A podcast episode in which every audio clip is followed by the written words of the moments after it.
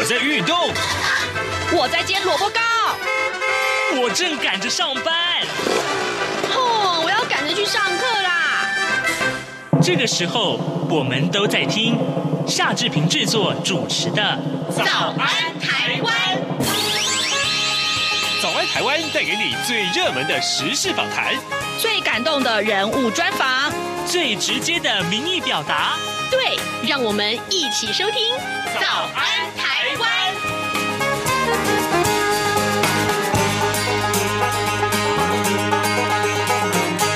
早安台湾，我是夏志平。今天是二零二一年的八月三号，星期二。今天志平在节目中要为大家谈一谈新冠肺炎疫情之下外籍移工在台湾工作权益的相关事宜。等一下，志平要为您连线专访桃园市群众服务协会的募款公关吴家谦，请他为您分享外籍移工虽然分担着照顾长者和三 K 产业的吃重工作。但在施打疫苗这件事情上，却需要更多友善的对待。同时，他也要分享在台怀孕生子的移工妈妈们，其实也需要很多的帮助。而提到疫情，除了指挥中心公布的疫情统计持续平稳之外，台北市、新北市和宜兰县都在今天开放餐厅内用服务了。只不过都还有些许不同的限制，例如人数和安全的社交距离。要请各位听众在兴奋之余，出门用餐之前，还是要先打电话到餐厅询问开放细节，以防扑空。好的，在广告过后，我们就请您收听今天的访谈单元。哎，你知道吗？朝委会今年的海外华文媒体报道大奖开始征件喽！真的吗？没错，今年是以“看见疫情下的华媒影响力”作为主题。除了原本就有的平面、网络报道类、广播报道类之外呢，还增设了电视影音报道类哦。不止如此，还有全球新闻志工限定的侨务电子报新闻报道特别奖。只要你是侨务电子报的新闻志工，而且报道作品有在侨务电子报刊登过的，就可以报名啦。哇，奖项变多，报道被看到的机会也变多了呢。那参赛作品只要是聚焦台湾、报道台湾，而且是在限定刊播期间于中华民国境外媒体平台刊播就可以了吗？没错，赶紧把握时间，在八月十五号之前上网完成报名吧。那我赶紧上二零二一海外华文媒体报道大奖官网查询相关征件规范，网址 triple w dot o c a c media awards dot t w w w w 点 o c a c m e d i a a w a r d s 点 t w。以上资讯由中华民国侨委会提供。早安，台湾，你正吃着什么样的早餐？吐司加火腿蛋，咬一口，然后收听中央广播电台。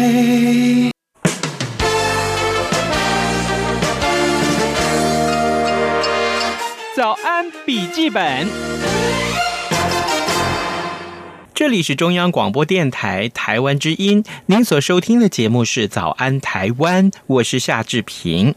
各位听众啊，呃，今天我们在节目中为您探讨移工啊在台湾的这个困境啊。为什么要讲困境呢？其实就是从五月中以来，那么台湾的新冠肺炎的疫情再度上升啊，呃，有很多人的生活都受到很大很大的影响。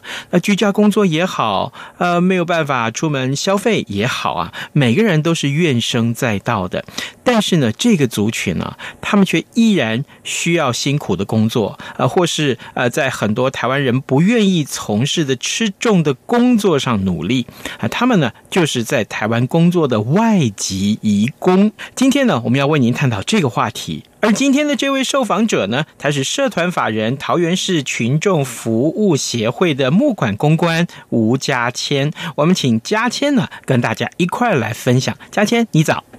志平早，各位听众朋友，大家早。呃，佳倩啊，首先我想先请你为我们的听众介绍一下社团法人桃园市群众服务协会是一个什么样的机构？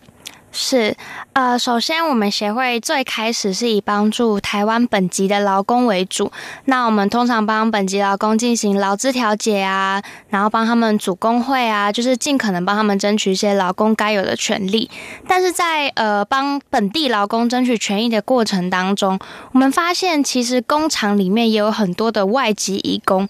那为什么会发现到这件事呢？因为通常需要一些劳资协调帮助，或者是需要组工会的这些劳工。朋友们多半都是在环境比较糟糕、劳动环境不那么好的工厂里面。嗯，那在这些工厂里面，其实有很大一部分的比例是由外籍劳工来担任所谓基层的劳动力的。嗯，那我们发现这些外籍劳工朋友，他们同样作为台湾人的劳动力的一部分，但他们的劳动环境、劳动薪资、劳动条件都比本地劳工在更差一点。嗯，那也是我们开始决定要救援这一批，就是所谓的外籍移工。我们也是在二零一四年开始了第一线的义工救援工作。那救援工作到现在，我们也成立了三间庇护中心，都是在桃园啦，有在中立的，有在英歌的。那分别是菲律宾、印尼跟越南这三个呃主要。移工进口国的庇护中心这样子，嗯、那就是庇护这些移工朋友。哦，哎、嗯，你提到的是对移工朋友们的服务，是那服务哪些项目呢？除了这个呃，你刚刚所提到的这个劳资纠纷的调解喽，那其他还有什么？就是一旦他们发生困境的时候，我们给他们什么样子的帮助？是呃，首先。大家想要移工朋友最直接的一定是语言问题嘛？嗯，那我们很当然的提供了翻译的服务，在三间庇护中心，我们每一个安安置中心都有各自的专员，是会呃当地的母国语系，也就是所谓东南亚语系。那这些专员就可以提供最直接的语言翻译的问题。那除了语言翻译，同样面对劳资调解困境的时候，我们也会陪同劳资调解会。那我们也有法律辅助。那我们也有医疗陪同。那如果你需要安置的话，我们可以也也可以协助你转换工作。嗯哼，呃，陪同他们出席调解会，是，然后也提供法律服务。对，就是如果他们遇到一些法律上的困境。可能不知道自己为什么被资遣了，或是不知道自己该怎么求助的话，那打电话给我们，我们的专员都会给你一些法律上基础的咨询，这样子。可是也这样子，就等等于代表了你们有这些专语人才喽？是是是，没错。哦大部分都是啊、呃，有些是曾经被我们救援过的移工，嗯，然后呃结束在台湾的劳务之后，我们聘请他成为我们的翻译专员。那也有些是嫁来台湾的新住民本人，那我们就是想说，呃，因为新住民本身就会自己的母国语言嘛，那通常他们的中文又比一般的移工再来的好一点。对，那这样子在双方沟通上面也会更合适，所以我们有聘请他们。哦，原来如此。好，各位听众，今天早上志平呢为您邀请到这位受访者呢，在疫情之下，他亲自来到录音室里面。这位呢是社团法人桃园市群众服务协会的募款公关吴佳谦。佳谦呢刚刚告诉我们啊，呃，简单的解说了桃园市群众服务协会做了哪些事情。那有一点非常重要的是，过去这段时间以来。来几乎两个月以来啊，早安台湾节目每一集啊，几乎每天早上都是跟大家探讨疫情啊，都跟疫情有关。我们从每个面向去讨论疫情，呃，所以呢，今天我们来锁定啊，疫情之下到底。外籍移工们在台湾呢的这个呃所遭受到的困境是什么？我记得之前我们跟其他的外籍移工的服务团体曾经讨论过这个话题，就是当大家啊啊都还在呃就疯狂的想要去打疫苗，但打不到的时候，嗯。这个外籍移工，事实上他们不见得可以施打疫苗，到后来才有第五类啊，可以施打。对对对对。我我想请教你，呃，在疫情刚刚爆发的时候，五月初的时候，嗯、呃，移工们是不是也曾经向你们求救过？奇怪，我们能不能赶快施打疫苗？即便到现在为止，他们都可以施打吗？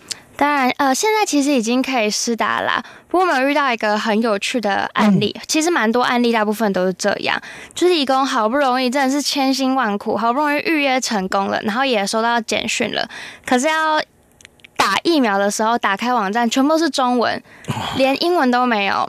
那就变成说他们没有办法自己填写他们需要的资讯，嗯，然后一定要打电话求助，或是一个一个慢慢翻译啊，什么什么的，嗯。嗯，这造成他们在可以成功预苗预约疫苗之后，却没有办法施打，这个中间其实有蛮大的落差。那我们接到这些电话，也就是在电话旁边一步一步告诉他，哎，这个是什么？这个是什么？这个是什么？哦、对。但是很有趣的是，因为很多人可能看不懂中文嘛，所以他们可能连就是，比如说施打时间都没办法告诉我们那是什么东西。对，对，那我们也无从翻译起，可能就要请他旁边的人，可能是雇主或是其他人来从旁协助这样子。哇，哎，那等于这通电话里面有三个人在讲话。对，其实我们很常面对到这种时候，就可能要中文先翻成英文，英文再翻成印尼文，然后再翻回来，这样。哇！很辛苦耶，对对对对，确实是蛮耗时的。天啊，那你们一天要接到这样子的求救电话，大概多少通？你有没有统计过？哎，这倒没有统计过，嗯、因为真的有点太多了。我们也不是只有一间安置中心会接到，就是三间安置中心都有面对到同样的问题，多到无法统计耶。对对对对对，最刚最刚开始真的是这样子，嗯，是，而且呢，我知道，就是说，我不知道目前这个数据正不正确，就是说，在桃园呢，桃园是全台湾外籍移工最多的地方，对对对对，现在新北也很多。啊。嗯哇哦，那也就是说，呃，他们在求助的时候打电话到协会来，那协会就帮他们翻译，告诉他说，哎，施打这个呃疫苗的这个相关的规定是什么？你可以怎么去登记？还有你看不懂的时候，我告诉你他在讲什么。对，是是是。那那现在施打的机会均等了吗？我的意思是说，呃，他们呃一开始他们当然是在抱怨说，奇怪，怎么还没有轮到我们？而且很重要的一点是。他们就要服务我们的老人家呀，啊，帮我们这个在台湾其实很多很多的上班族，他们没有办法照顾自己的爸爸妈妈啊，年年纪大了失能了，他是没有办法做的。于是乎，我们只好倚靠呃这些义工们帮我们做这些事情。那现在好，他们的困境解决了吗？比如说，已经施打率如何啊？或者说，他们真的可以呃，也是像大家一样，因为施打完疫苗，他们就比较放心的可以在。各地工作了，施打率其实还是蛮低的，嗯，因为嗯，一部分是很难预约，然后也有可能是因为即便预约成功了，也没有办法登记成功，嗯，就变成中间的落差也流失到一些，流失掉一些可能的施打人次，这样子。以呃，我们菲律宾安置中心来说，我们一个安置中心平均大约安置二十到三十个人，嗯嗯，那在菲律宾那边，我们也只有。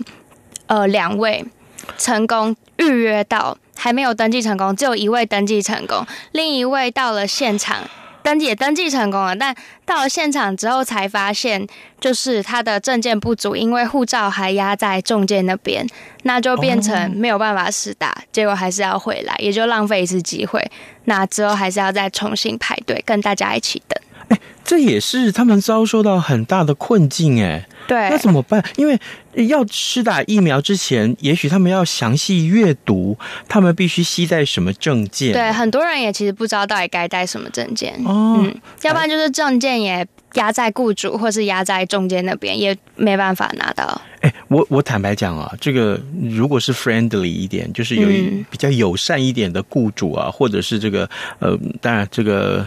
呃，maybe 是服务的这个单位哈，对，遇到这种事情的时候，应该主动提醒义工们做这件事情。是，你要去施打吗？你什么时候去施打？你要记得携带什么什么什么证件呢？啊，如果没有的话，那这些即便是雇主也应该说，哦，我知道这一位义工今天要呃赶快去施打了，那我应该帮他注意一些细节，难道都没有吗？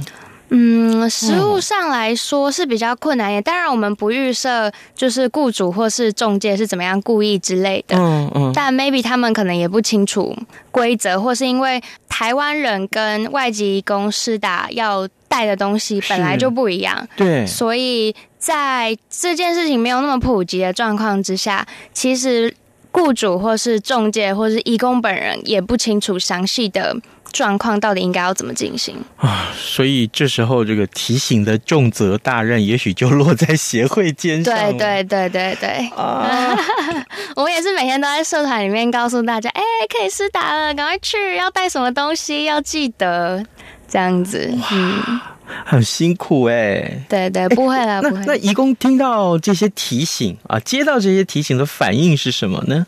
是，大家都呃，其实有些人是蛮开心，可以赶快去施打疫苗的。对。但也有一些人其实是蛮蛮担心施打疫苗的，他可能本身有自己的一些疾病啊，或者是本身是孕妇，这些都会担心。嗯、那再加上协会目前安置的义工妈妈，大家都知道，呃，怀孕的妈妈其实不适合打 AZ，对，比较适合打莫德纳，对吧？对。可是那时候第一波可以开始开放预约莫德纳的时候，呃，义工妈妈。是很难被排在里面的。嗯嗯嗯，嗯哦，好，这当然了，他们也就难免会表现出他们的心里面的不安，是啊，对不对？那这时候我们就要。安抚他们的情绪了。对对对对对。好啊，各位听众，这个听完嘉谦的解释之后，你真的会发现了，在台湾有一个这样贴心的单位，那就是桃园市的群众服务协会。其实他们对在台湾工作的外籍移工一直提供很多的，不管是提醒也好，帮助也好啊，就是希望他们在台湾工作的环境可以更为顺利。只要他们的工作环境顺利了，事实上他们可以有更多的心力。投注在自己的工作上，相对来说，你聘请了这位劳工啊，外籍移工，那你当然就可以得到他们努力工作的一些回报。是，这些都是互相的啊！我相信各位雇主应该要很清楚这件事情。是，那当然了，因为疫情的关系，所以呢，呃，我我刚刚从嘉谦的这个呃回答里面也衍生出一些其他的问题。呃，在台湾有很多移工，他们已经是妈妈了。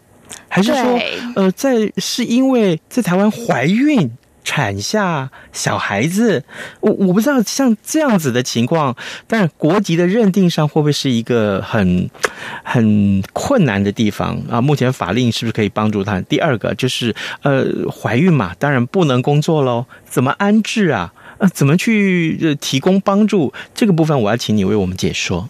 国籍的认定是比较比较再简单一点，在这个议题里面，哦，像现在呃台湾的怀孕妈妈已知的已知的大约是累计六万人左右，那还有非常非常多是未知的移工妈妈，也就是我们俗称的黑户宝宝。嗯，那为什么会有这些黑数出现呢？就是因为呃移工在来台湾的时候。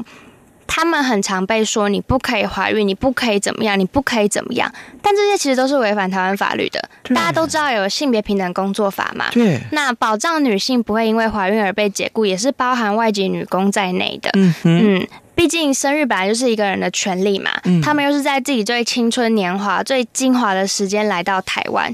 那二十五到四十岁这个阶段，本来就是最适合女性生育的年纪。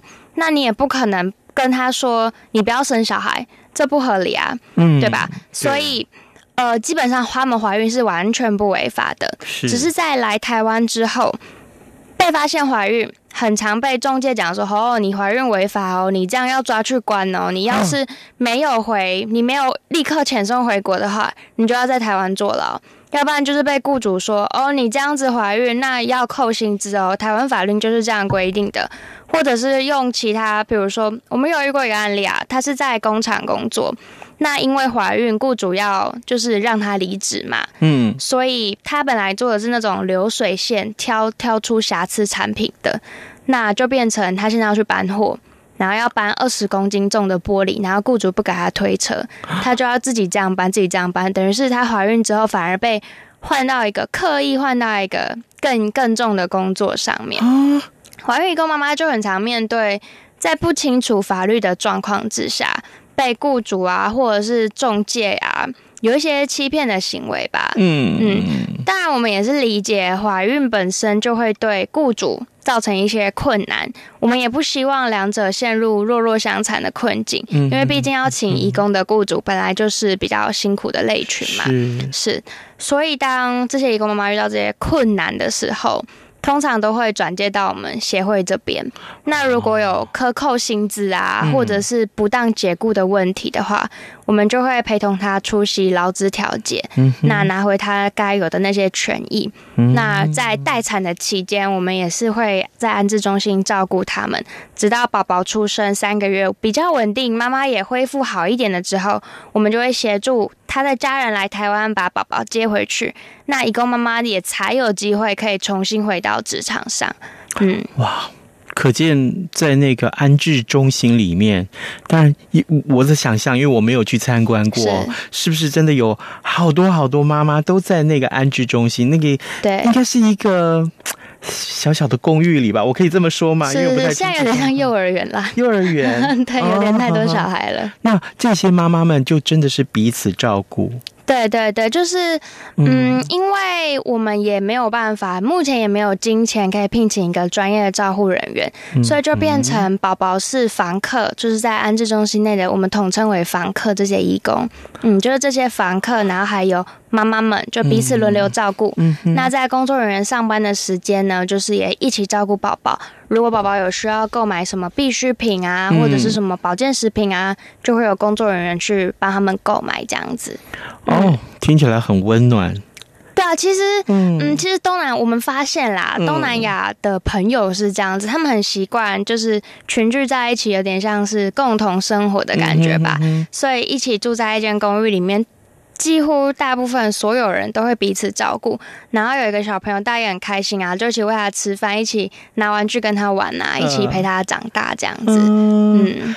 哇哦，你刚刚说总共有三个这样子的呃中心，对对，那每一个大概都有十位左右的妈妈吗？不不不，我们目前的妈妈都集中在菲律宾那边。菲律宾那边，对，目前有六位，那有一些已经转出去了，是。有一些已经回国了。那目前有总共有六。各位的妈妈在菲律宾那边，可是啊，问题来了，我相信啊，要照顾这些个外籍移工，因为特别是怀孕了这个呃外籍移工，那你还要照顾他的小孩，对对，我我猜了哈，需要的这个照顾的这个经费应该是不少吧？啊，是是，真的是因为小朋友出生，像我们有遇过一个很特别的例子，嗯，就是那个时候疫情最严重的时候啊。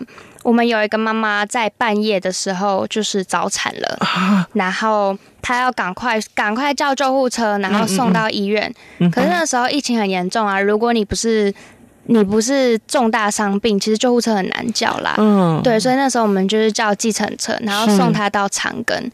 但因为义工们其实不知道长庚已经封院了，嗯，最严重的时候长庚不就有一段时间封院嘛？对对对，那时候不知道长庚已经封院，长庚不收，到长庚才发现这件事情，嗯，所以只好再紧急转院。可是转到另外一间医院的时候，医院又跟他说：“哎、欸，因为他们到过长庚了，所以他们也不能收。”嗯，但其实妈妈早就已经羊水就已经破了，天啊！对，所以就是在计程车上。忍这件事情，然后再等，然后我们就赶快协助处理啊，然后就是拜托医院，因为这真的很紧急，不能再等下去，嗯嗯、不然小朋友头都要出来了。这是两条人命啊！对啊，对啊，对啊，所以后来第二间医院才愿意收我们这样子。然后这个宝宝也是早产儿，他七个月大就出生了，也是在非预期的状况之下啦。那我们也是赶快安排他住保温箱啊，然后就是提供后续的一些帮助这样子。嗯嗯。哇哦，哇那个。嗯，很紧急，当下真的很紧急啊，就是可想而知，尤其应该是半夜吧？对对对，是半夜凌晨两点，那时候工作人员都已经下班回家，所以也是在呃庇护所内的房客拿协助他们。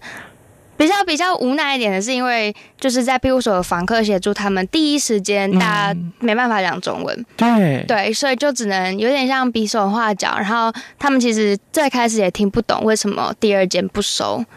对，然后大家都很急很急，也很慌张，这样子。嗯，所以这个时候，如果我们有多一点的经费，然后呢，可以在这些个呃菲律宾中心啊或其他中心里面多安置一些人力，是啊，让这些个人力来呃，其实会说中文的人力，对对对，会说中文，帮助这些即将生产的妈妈们。啊，或者说呢，更重要的是，呃，在他们最需要，比如说转院的时候啦，啊，送到这里不收，送到那里又怎么办呢、啊？这些协调工作，如果有一个专人可以来提供这样的服务的话，我相信对他们呃的遭遇到的困境可以赶快解决，让他们心里可以安呐、啊。是怀孕很多时候就是抢时间啦，哦、分娩也是在抢时间。对，宝宝如果生病，赶快送医院，在抢时间。有的时候多一秒就是一秒的机会。嗯、所以啊，各位听众，你你你可以想想看啊，就是当这样子的困境是发生在自己的同胞身上的时候，嗯，也许是你自己的姊妹哦，啊，也许是你自己的太太哦，是这个时候很需要帮助的时候，但嗯，也许你不在他身边，你是不是很渴望有一个人可以帮助他？而我们的服务协会就正好在做这件事情，但当然我刚刚提到了经费是不足的，是，所以来。嘉倩，我想请你告诉我们，这个时候其实协会是很需要我们的奉献，也需要我们的一些帮助啊。是，假定我们今天听了这样的故事，心里面是有感的，我可以透过什么样的方式捐款也好，或是提供什么样的物资也好，呃，或甚至于其他怎么样一个有效的协助管道，我可以提供过来。我要请嘉谦告诉我们。是，如果真的希望可以帮助到这些怀孕义工妈妈的话，那你们可以透过线上捐款，或是直接拨打我们的服务专线。嗯，我们的服务专线是零三四五五五五五零零三四五五五五五零。